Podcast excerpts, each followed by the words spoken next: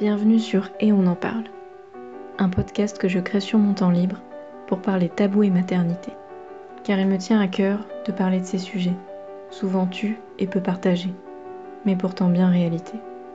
Je m'appuie sur mon vécu et partage mon histoire pour raconter ce qu'il en est. C'est à travers mes récits que j'essaie à mon échelle de lever le voile sur tous ces sujets.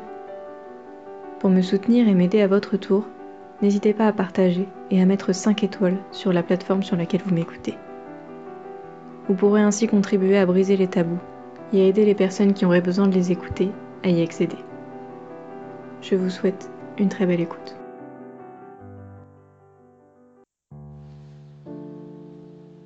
Je suis une mauvaise mère. Combien de fois me le suis-je répété depuis que je suis maman? Je le laisse seul, je n'ai pas compris son besoin, je ne l'ai pas changé à temps, je l'ai laissé pleurer. Je suis une mauvaise mère. Je n'arrive pas à l'apaiser, pourtant je suis sa mère, je suis sa maman. Mes bras devraient l'aider. Je suis une mauvaise mère. Je le laisse dans son coin le temps de manger. Je suis une mauvaise mère. Ses vêtements ne sont pas à sa taille et je n'en ai pas racheté. Je suis une mauvaise mère. Il pleure, ne se sent pas bien. C'est de ma faute et je ne fais rien pour l'aider. Je suis une mauvaise mère. Je n'ai plus la force, alors je le laisse à côté de moi, pleurer, parce que je ne sais plus quoi faire, je suis à bout. Je suis une mauvaise mère. Je lui donne de mauvaises habitudes. Je suis une mauvaise mère.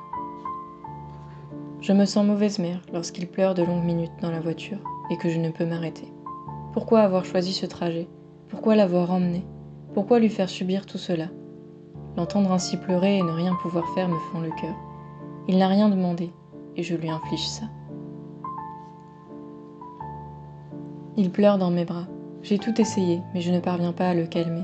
J'essaie de garder mon calme, d'être apaisée, sécurisante et rassurante. Mais il continue de pleurer malgré mes efforts. Pourquoi ne suis-je pas capable de l'apaiser dans mes bras? Je suis une mauvaise mère. Je ne suis pas celle dont il a besoin. Je suis incapable. Il devrait s'apaiser avec moi puisque je suis sa mère. Qu'est-ce qui cloche chez moi? Je m'y prends mal, c'est sûr. Et puis quand finalement, après de longues minutes de pleurs, à le soutenir et à le rassurer, fatiguée et à bout, je perds patience et me mets à crier. Je n'en peux plus. Quelle mère terrible je suis.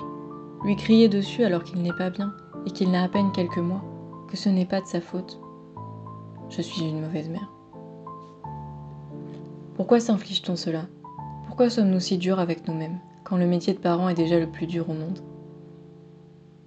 Pourquoi se critiquer nous-mêmes quand nous devons déjà faire face aux remarques des autres, qui peuvent nous faire douter de nos capacités, nous donner ce sentiment d'être une mauvaise mère, de ne pas avoir su, de ne pas avoir agi à temps, de ne pas avoir pris la bonne décision, de ne pas savoir le calmer, de ne pas arriver à le nourrir quand il en a besoin. Qui peut réellement juger de notre capacité à être une bonne mère? Notre enfant? Notre entourage? Nos parents? Nous-mêmes? Personne en réalité. Parce que d'abord, c'est quoi être une bonne mère? Une mère qui se sacrifie? Toujours disponible pour ses enfants? Qui répond à leurs besoins immédiatement?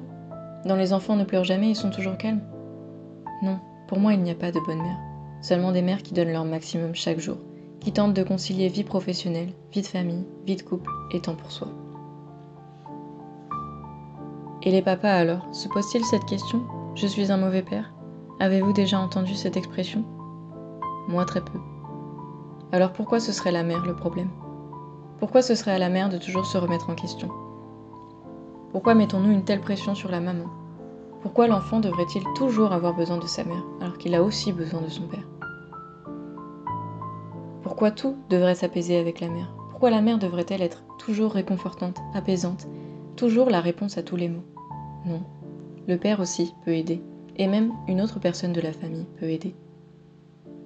Alors laissons-nous tranquilles, enlevons-nous cette pression. On fait de notre mieux chaque jour qui passe, avec les informations que nous avons. Et parfois, on ne sera pas à la hauteur. Parfois, on n'aura plus l'énergie, on n'aura pas la force. On fera des erreurs, on se trompera. Et c'est ainsi. C'est ainsi que nous apprendrons.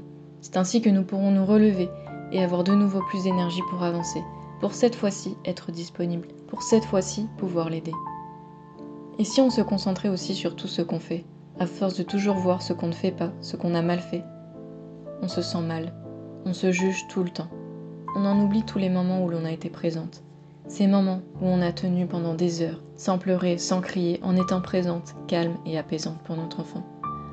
On en oublie les nuits où l'on est resté éveillé des heures pour l'aider à s'endormir. On en oublie les heures à le porter parce qu'il se sentait bien dans cette position.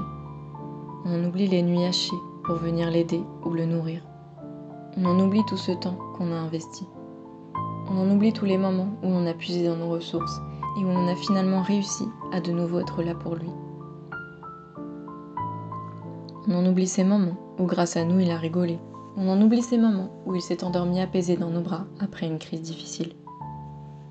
Oui, vous êtes une bonne mère, quoi que vous fassiez, parce que vous faites toujours ce qui est le mieux pour lui. Et vous essaierez toujours de faire ce qui est le mieux pour lui. Merci d'avoir écouté cet épisode jusqu'au bout. S'il vous a plu, n'hésitez pas à vous abonner pour être informé des nouveaux épisodes et à me rejoindre sur Instagram pour plus de publications et de contenu. A bientôt pour un nouveau sujet.